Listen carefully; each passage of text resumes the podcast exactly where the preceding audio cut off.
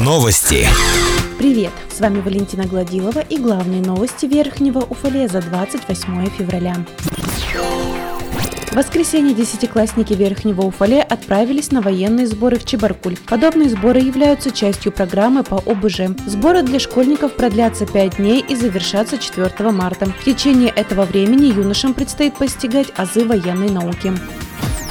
24 февраля в Центре занятости населения состоялась очередная мини-ярмарка вакансий. Набор сотрудников ввели вагонное депо, литейный центр, промлит из Кослей и СТЗ из Полевского. Работодатели для соискателей предоставили 55 вакансий. Участие в мини-ярмарке вакансий приняли 42 ищущих работу. Два человека получили направление на трудоустройство. Еще 10 человек приглашены для дальнейшего собеседования.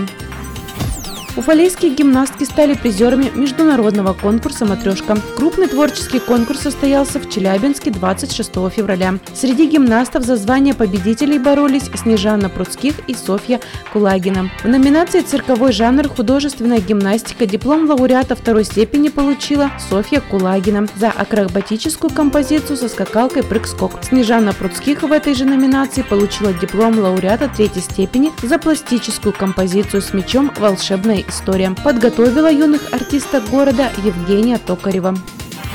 Подопечный Тамерлана Махмудова стал бронзовым призером турнира по грэплингу. Соревнования прошли в Екатеринбурге 26 февраля. В октагоне встретились 70 спортсменов. Верхний Уфалей представляли трое занимающихся секцией ММА. Константин Лавров провел три схватки и дошел до полуфинала. Это позволило ему занять третье место. Еще двое уфалейцев впервые попробовали свои силы в октагоне и получили соревновательный опыт.